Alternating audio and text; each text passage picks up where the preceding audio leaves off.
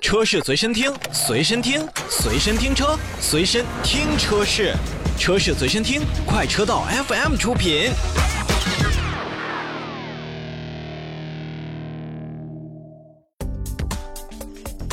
欢迎收听《快车道新车来了》，我是何儿。 Hello，大家好，我是洪城。大家好，老车，哎，最近上市的新车太多了， 我们也是好久没有聚首了。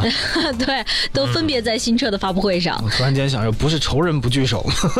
我们就是仇人。 来吧，来吧，我们来介绍一下。首先给大家介绍的这辆车呢是标致的 508L，、这是在上海上市的对，这个最近上市的车加 L 的特别多啊，哦，应该说是没有 L 的话，就不能称其为新车。都不好意思上市。不是就不加 L 不行吗？就标致五零八，它轴长了不就完了吗？不是不行，你听我说啊，可能销量不太好， 加个 L 会辅助一下销量。加了 L 也不见得能好多就少。是你们的意思，这个名称如果加了个 L，气势上起码就大了些，，对，至少大家一看，哦，你这个有空间了，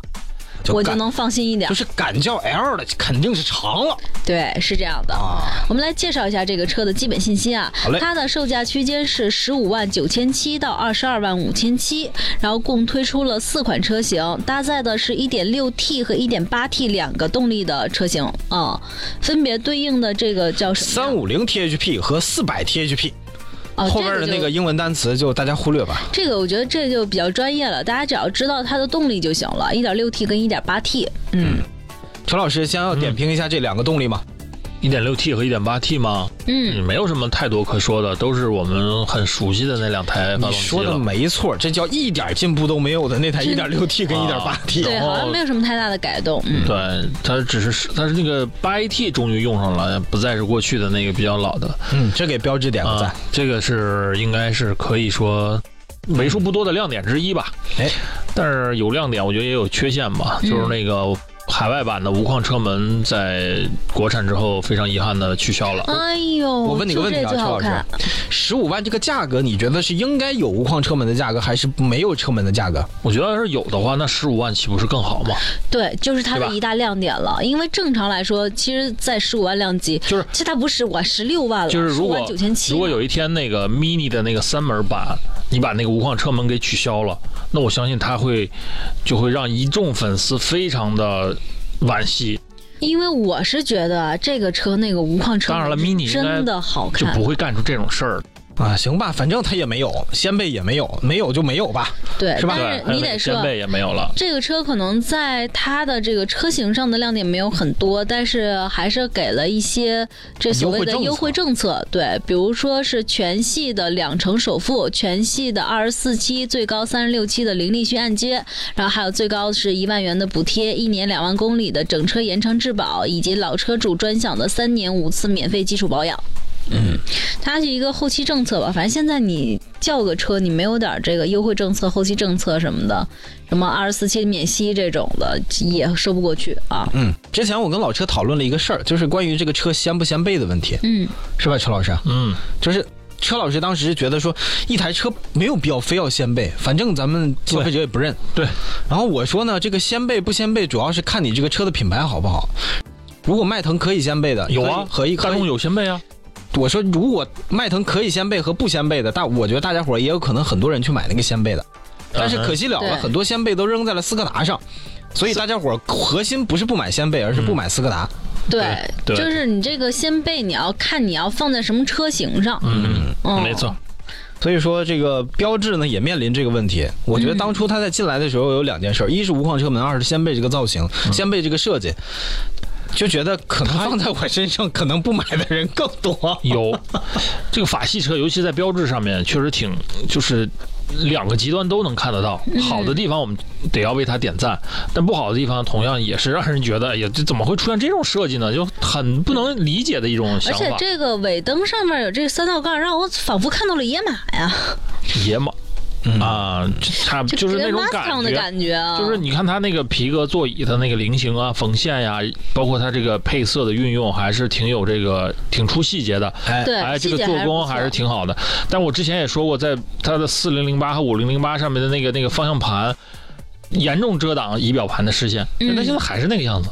嗯就是没有改进，是就吧？这个这个实用性啊，或者说在一些真的当你会影响到日常驾驶的时候，这个还是要注意的。嗯，所以说这台车大家觉得怎么样呢？可以微信平台跟我们讨论一下，微信搜索“快车道”，找到“快车道 Family” 来发出你对这个标致 508L 的感受。或者你可以直接就觉得这台车能不能卖得起来都可以啊。嗯，好，这台车说到这儿，休息一下，一会儿回来还有几台新车跟大家接着聊。车是随身听，随身听，随身听车，随身听车是，车是随身听，快车道 FM 出品。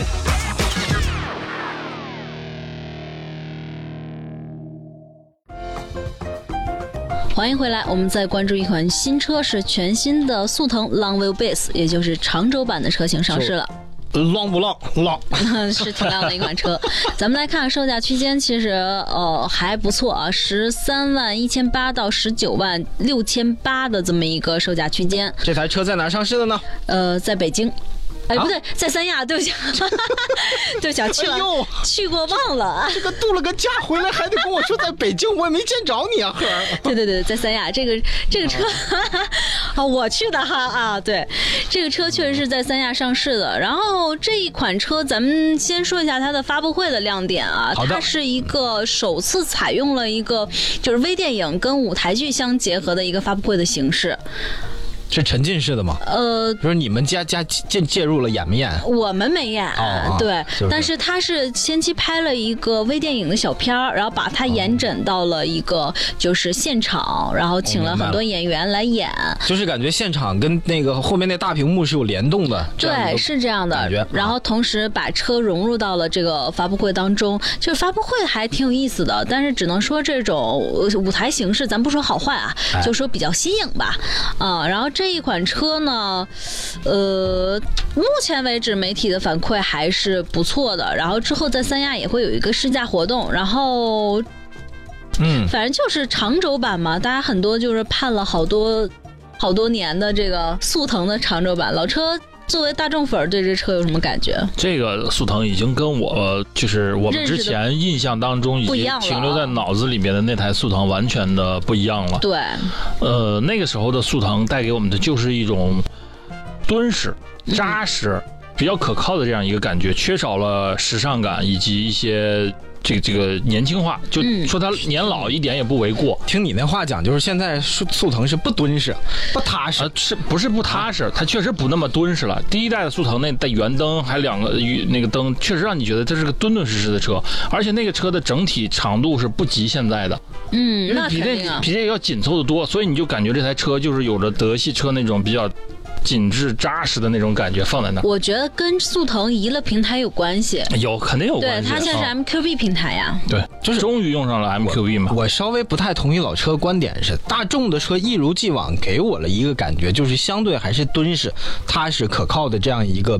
这个嗯感觉。我没觉得你可能，我是觉得新速腾可能加了一些时尚的，是吧？对，还是时尚啊了科一些技的嗯年轻了一点儿，但是我觉得这个感觉尚在嘛。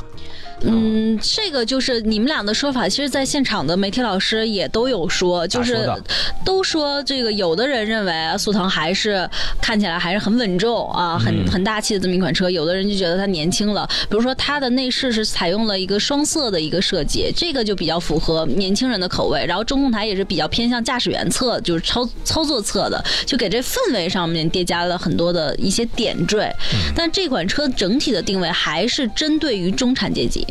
都什么中产阶级？不对可能，不可能！就是你那你是把中产阶级的标准给降低了很多。这个就是他在品牌发布会上说的。那不，不我不同意，嗯，行，我小抗议。小中产。你呃这这啊嗯，你的好意？思，以你这种情况已经算中产了，但是你不会选速腾是吧？不是，这这个这我的理解可能还是传统的中产，那得是开大捷豹是我 吧？明白了，你的意思，对这你还个没有到达中产，你买不了速腾。对对对，这是最主要的。 就是现在很多啊，就在中产的定义上，我觉得各个地方有各个地方的这整个认果嘎有个果国嘎家的了解和 人机。对，西这不可西能嗯啊对，但是它的一个定位还是偏向于这个中青年，就是所谓的我们的这个三十段往后、四十段初期，大概这么一个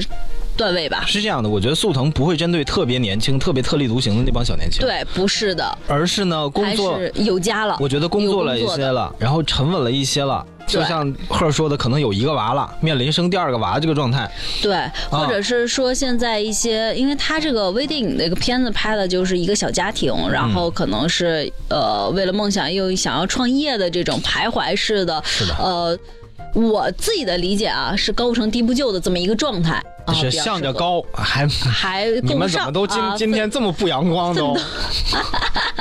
用词不当啊，其实是在奋斗当中年轻人的这么一款选择。嗯，但是是这样啊，我觉得这台车我们还是强调一下，它跟之前的速腾有哪些提升。嗯首先呢是长是肯定长了，长了，长了八十毫米，就长了八厘米，大概也就一拳头这样的一个长度。嗯，然后呢，发动机跟之前有变化，之前有这个各种各样的发动机，这回主要就用了 1.2T 跟 1.4T 两款发动机，然后一共八款车型。嗯，然后刚才呢说主要是还是换了这个全新的 MQB 平台，里边的空间呢也更大了，然后后对嗯，你说包括内饰的这个风格呀，也倾向于驾驶员这一侧了，加了更多的这种人机交互的这种东西，包括里边的很多的。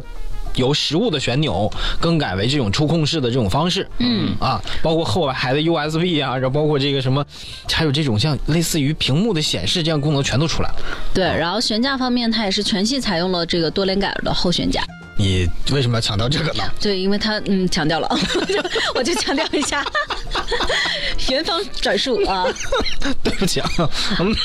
我觉得这个全新的速腾的 Long Base 还是很值得大家去看一看的，呃，大众的车嘛，还是不愁卖的。不愁卖，也不愁不愁关注的一台嗯车，确实大了很多。然后喜欢速腾的朋友呢，我觉得确实可以看一下，因为你要是真把速腾这后面这几个字母啊、标志去掉之后，你会发现这台车向着 B 级车在看齐了。 对，所以其实挺不速腾的，因为它确实要比之前看着更大个儿了。嗯啊，这是我对这一代的速腾的一个观点吧。嗯，好，行，那速腾跟大家说到这儿，休息一下，一会儿回来我们关注另外一台新车。车是随身听，随身听，随身听车，随身听车是，车是随身听，快车道 FM 出品。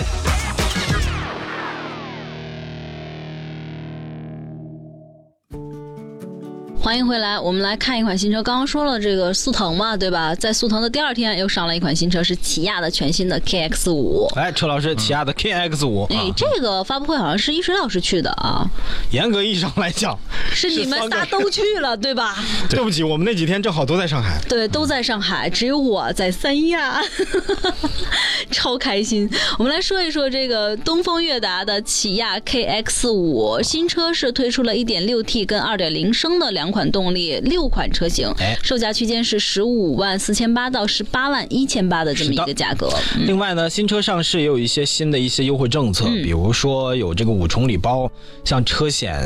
送，然后八千元的置换补贴送，五年十次的基础保养送，低首付二十四期的免费的金融方案送，以及还有两千块钱京东卡啊，当然是在五月三十一三号十之要前。钱，嗯哎的购车的用户，嗯。但是这个我觉得它这新车好像没有海外版本的车型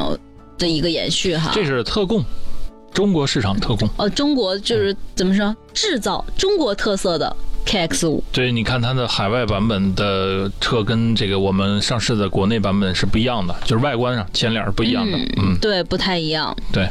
前脸改成那种蜂窝型的那种那种就是格栅的设计，嗯对，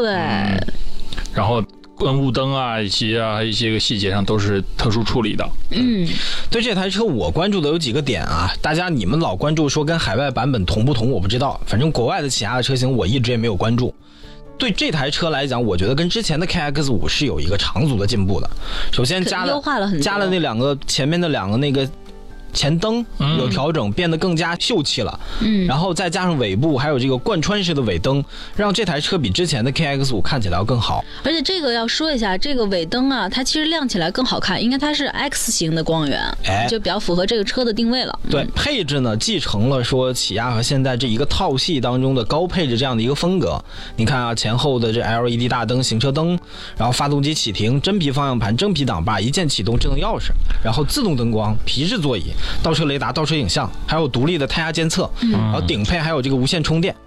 然后还是再往配什么语音控制、远程控制，然后什么 QQ 音乐、车道保持、驾驶员啊、疲劳提醒嗯、防碰撞，然后这些都有的配置，嗯，这个都我有觉得是挺好的一点。嗯嗯，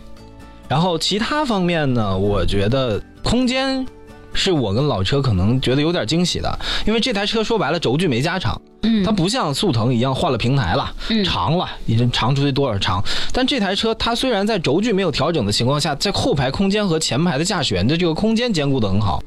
而且嗯不管是膝还行腿部空间和头部空间，都是让我觉得在这个级别车当中是可以够用的一个状态。嗯是的，哎，这一点我觉得还是挺有亮点的。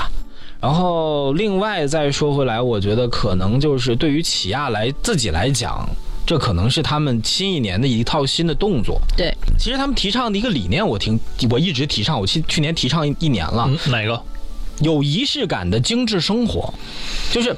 不管你开什么车也好，不管你的生活状态是什么样的状态也好，嗯比如说我在家想喝想喝一杯饮料，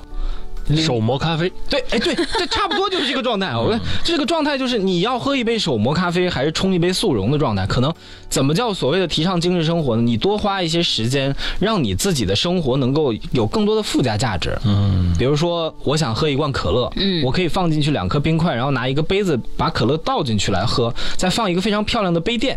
这个状态跟你直接拿起来一罐可乐，吨吨吨吨吨吨吨吨吨，那也是可乐，但前者在我你不看来，觉得后者更爽吗？前者在我在我来说就是精致生活，后者是实用主义。我没有说哪种好，嗯，这个倒是真的。但是我觉得第一种是可以提倡的。嗯这一点，起亚扔出来这个概念是我觉得还挺好的。嗯他他提议让大家伙能够去享受现在的一个精致生活，这一点是我还觉得不错的。另外，现场还请了啊时尚设计师啊、对摄影师，对还有这个那个美妆博主，没错，是我都觉得还挺好玩的。就是美妆博主没没有没有自己亲身唱歌这件事儿，我觉得梗了一下。